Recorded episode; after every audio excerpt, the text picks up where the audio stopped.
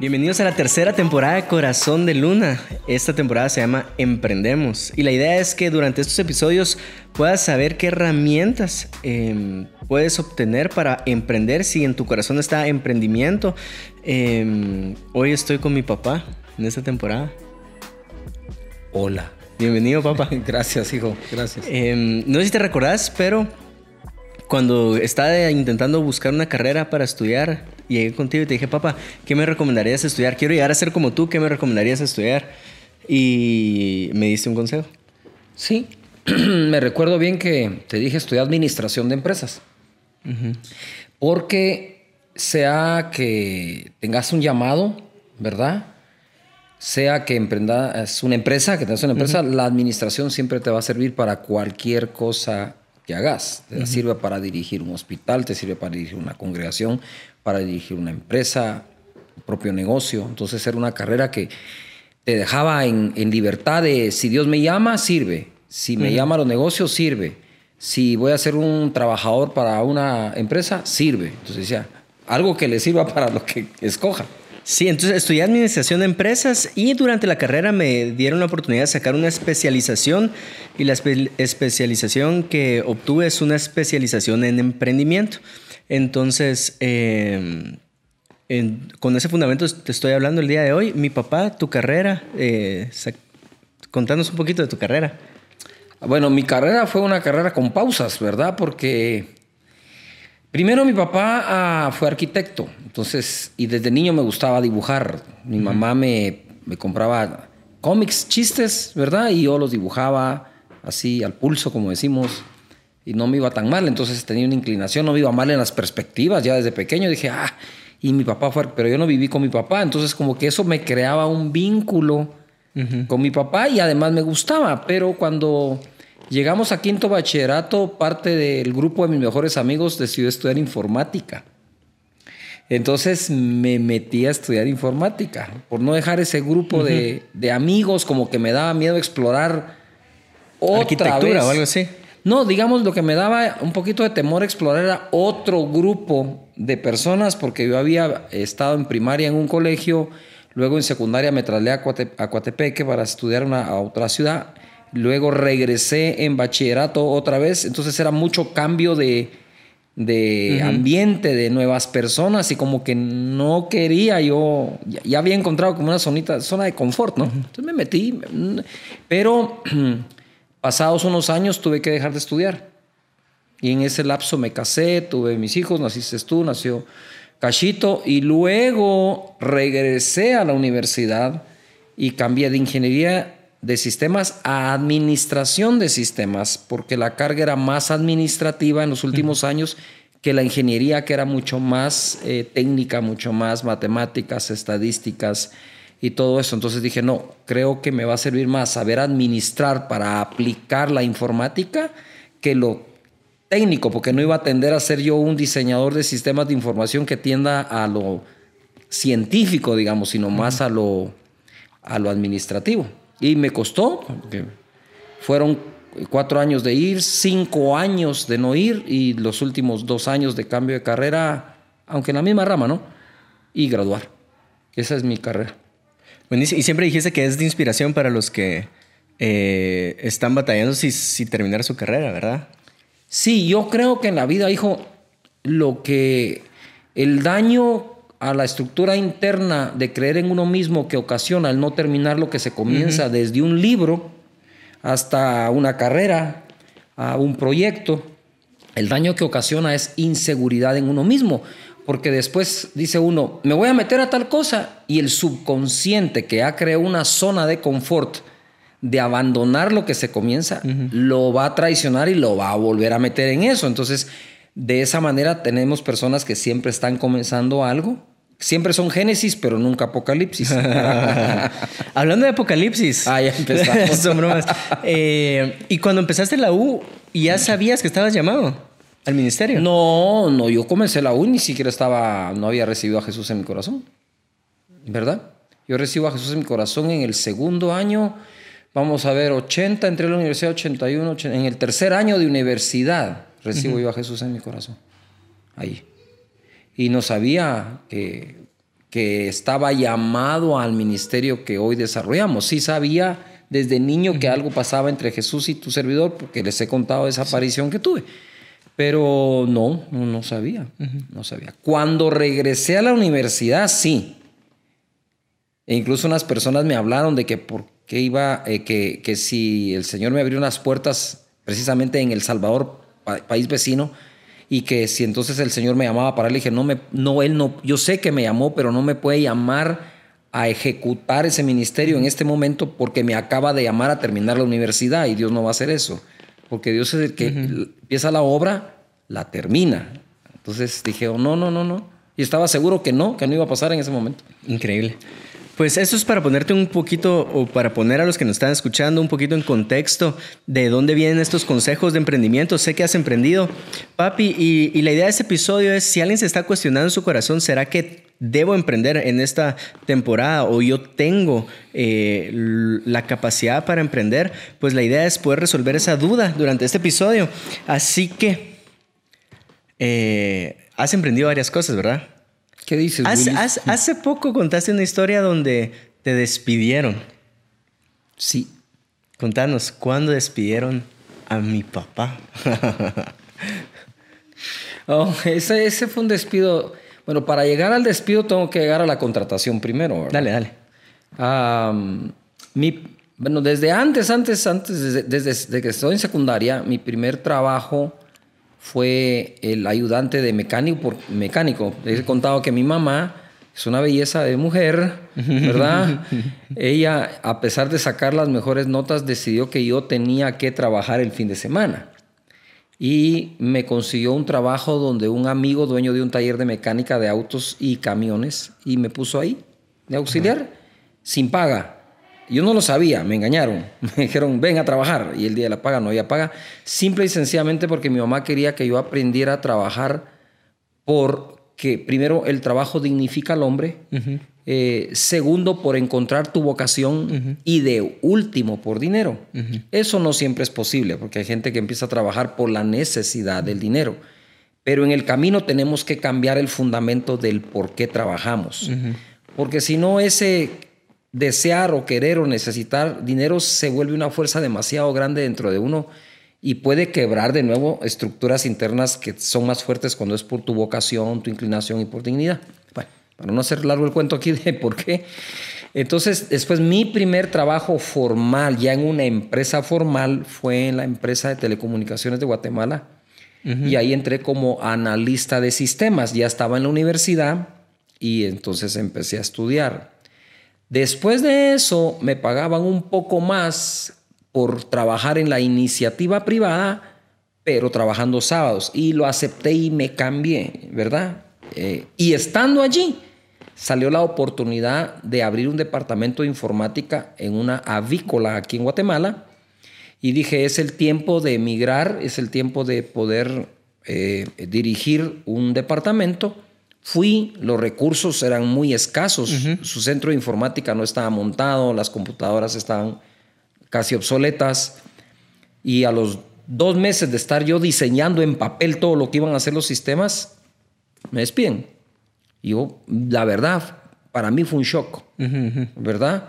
Porque cuando te acostumbras a hacer las cosas lo mejor posible, un despido no tiene sentido.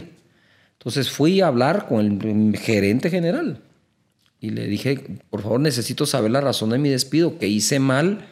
No vengo a pedirle que no me despida, vengo a pedirle que me diga qué fue para no cometerlo una segunda vez. Y me dijo, no, no, no, no, no se trata nada de eso, le pedimos perdón por no explicarle, disculpe, de verdad, es que estamos teniendo recorte personal porque nos recortaron presupuesto y como el departamento es muy nuevo, decidimos que todos nuestros sistemas funcionan bien, eh, digamos, a mano, con los, ¿qué? Con los medios tradicionales de hacer informática, de manejar información, y entonces no, no vamos a poder continuar con el proyecto. Entonces yo salí de ahí, ahora, ¿quién podrá defenderme? Entonces dije... ¿Cuántos años tenías? Yo estaba 22. Sí, en chavito. Por ahí 22. Eh, yo me casé a los 23 para cumplir 24, sí. Entonces, ¿Ella estaba con mi mamá? Éramos novios. éramos novios. Y entonces decidí no volver a pedir trabajo. Dije, volver a pedir trabajo. Ajá. Porque si estoy desempleado tengo dos caminos. Pido trabajo o empiezo algo mío. Y entonces eh, encontré, bueno, entre otras cosas, eh, de aquí me estoy perdiendo en algo. Ahí hay un lapsus en medio, perdón. Ajá. Ahí en medio, yo empecé a trabajar por una compañía que distribuía, distribuía computadoras y hacía software para quienes les distribuía las computadoras. Entonces empecé a trabajar allí y allí vi la oportunidad de adquirir mi propio equipo de computadora con dos amigos más y poner una empresa de desarrollo de software y dar clases de capacitación a las empresas en sus departamentos de desarrollo de sistemas.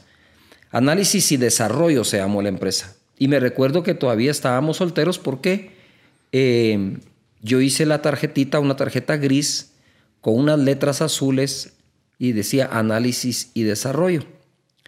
¿Verdad? Ahí de.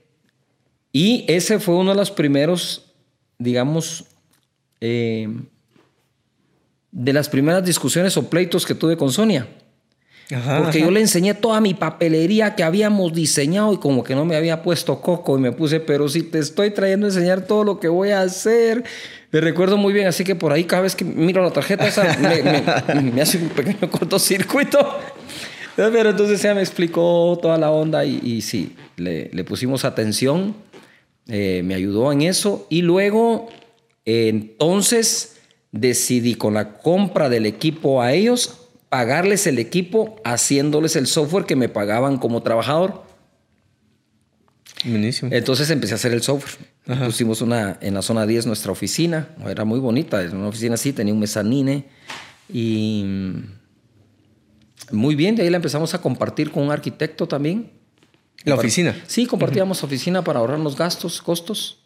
Y ahí, ahí ah, empezó esa empresa y más adelante eh, la dejé en manos de los socios. Uno de ellos contribuía desarrollando cursos y yo contribuía haciendo la informática. Así fue como empecé eh, la primera empresa formal que he tenido en mi vida. Increíble. Y eran Increíble. O sea que cuando yo me casé a los 23, yo ya tenía una empresa en donde había sacado en ese entonces un crédito, en aquel entonces, Ajá. a mis 23, de 40 mil dólares en computadoras. Hola, hola. Uy, sí, a la gran ya había que pagar. y la pagamos. Buenísimo. ¿Alguna lección que te haya quedado muy puntual de ese emprendimiento? Ah, bueno, primero que yo tenía esa. ¿Esa qué? Había que romper con una. ¿Cómo se dice esto?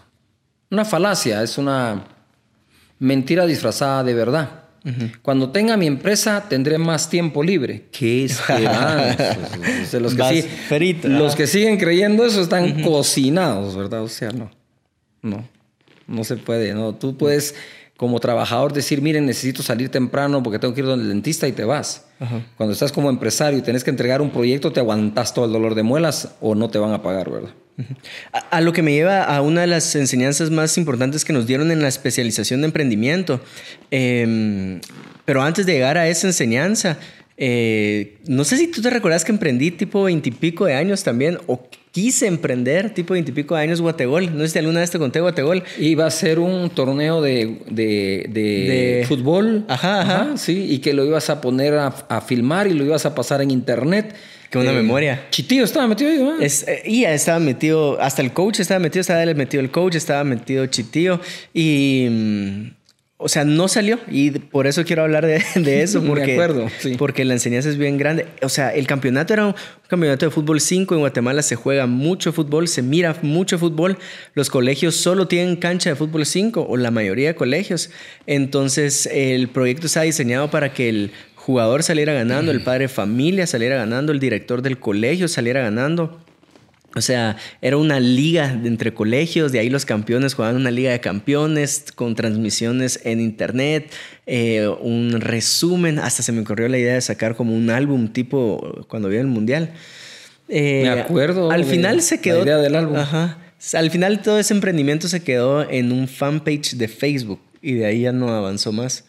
Pero tenía su logo, no tal, tal vez no sus tarjetitas con gris, ¿verdad? Que Pero ya te faltaba poco. Ajá. eh, pero sí tenía su logo y así. Y al final esta es de las enseñanzas más fuertes en emprendimiento que dan y es si tú no estás dispuesto a invertirte a, tu empresa, a tu idea de negocio, con lo que tú estás diciendo de voy a tener más tiempo, es, es, es mentira. Es literal dedicarte a, esta, a este emprendimiento como que si fuera un bebé.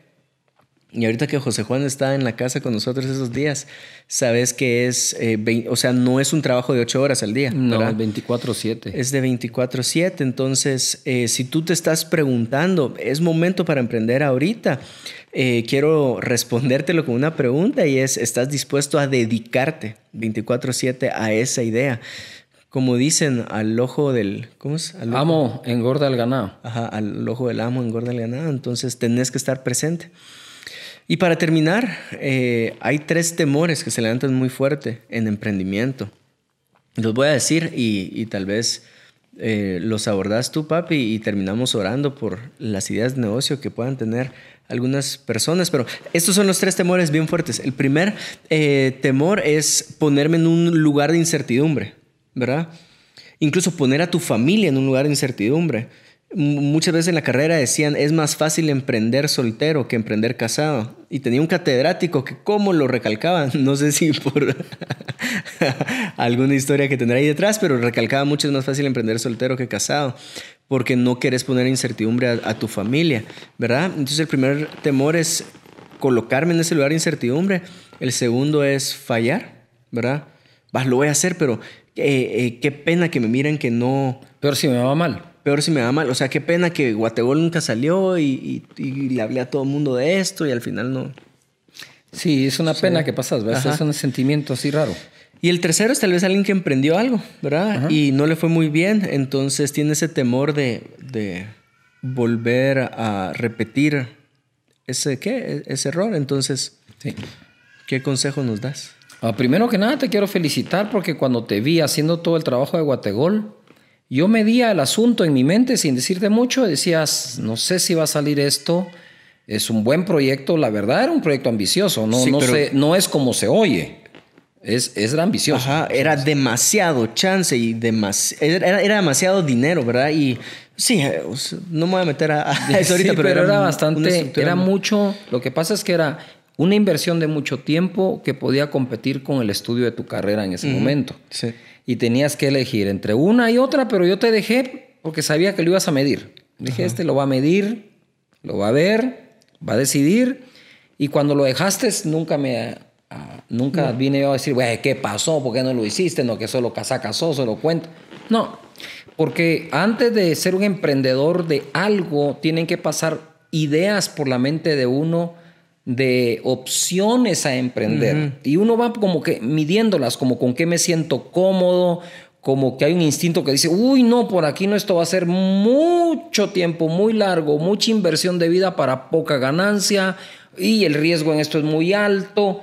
Entonces, em, uno va, va creando ese como, es un reflejo, ¿verdad? Como cuando te defendes de algo. Em, como hoy que pusimos a a JJ en una piscinita así de agua de plástico pequeña y él quiso empezar a meter ya su cabeza al agua y, el reflejo le decía, no, no. Entonces, bueno, la primera es la, la, que hablaste de ponerte en una posición de incertidumbre. La incertidumbre es parte de la batalla de fe en la vida. Total. Eh, la segunda es, eh, la zona de confort va a cambiar.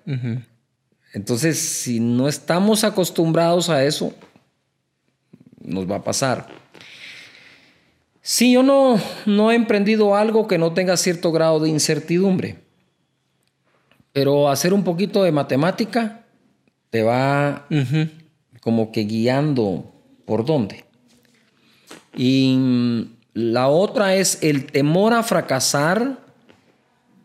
Créeme que no es tan poderoso negativamente como el temor a ganar o la, perdón, la falta de confianza que podés ganar. ¿Verdad? Pero sí, a todos, bueno, no sé todos, yo estoy hablando ahorita por todo el mundo, pero a mí sí me daba miedo fracasar. ¿Te imaginas cuando yo firmé papeles para los, pagar esos 40 mil dólares que en ese entonces costaban las computadoras? Eh, era pero era mi vocación, me gustaba hacer software, me gustaba programar y sabía que ahí había conexión y que la empresa necesitaba que alguien desarrollara eso, ¿verdad? Entonces habían varios factores que me decían por aquí es. Ah, luego el fracaso, ¿verdad? Y luego lo intento o no otra vez. Eh, sí, ese es más delicado porque creo que los fracasos pueden dejar traumas y heridas en el corazón, en el alma, que uno tiene que aprender a vencer. Entonces, por ejemplo, te voy a dar una cosa ridícula. Yo no perdí ninguna clase en todo el colegio y saqué muy buenas notas y en los primeros años de la universidad igual, pero cuando en el tercer año dejé una materia, yo no sabía qué hacer cuando se pierde. Ni idea. Me traumé. O sea, me, me, ocasionó un daño interno. En verdad. Me sentí tan inseguro de mí mismo. Fue horrible. ¿En qué clase fue? Ni me acuerdo, bendito Dios. Creo que fue una matemática 4, 3, 4. Por ahí o no me acuerdo, no me acuerdo, pero la cosa es que me quedé así como eh, tocado. Pero yo pienso que con todo y eso hay que volverlo a intentar, porque la gente que ha tenido gran éxito no es la que siempre ha triunfado.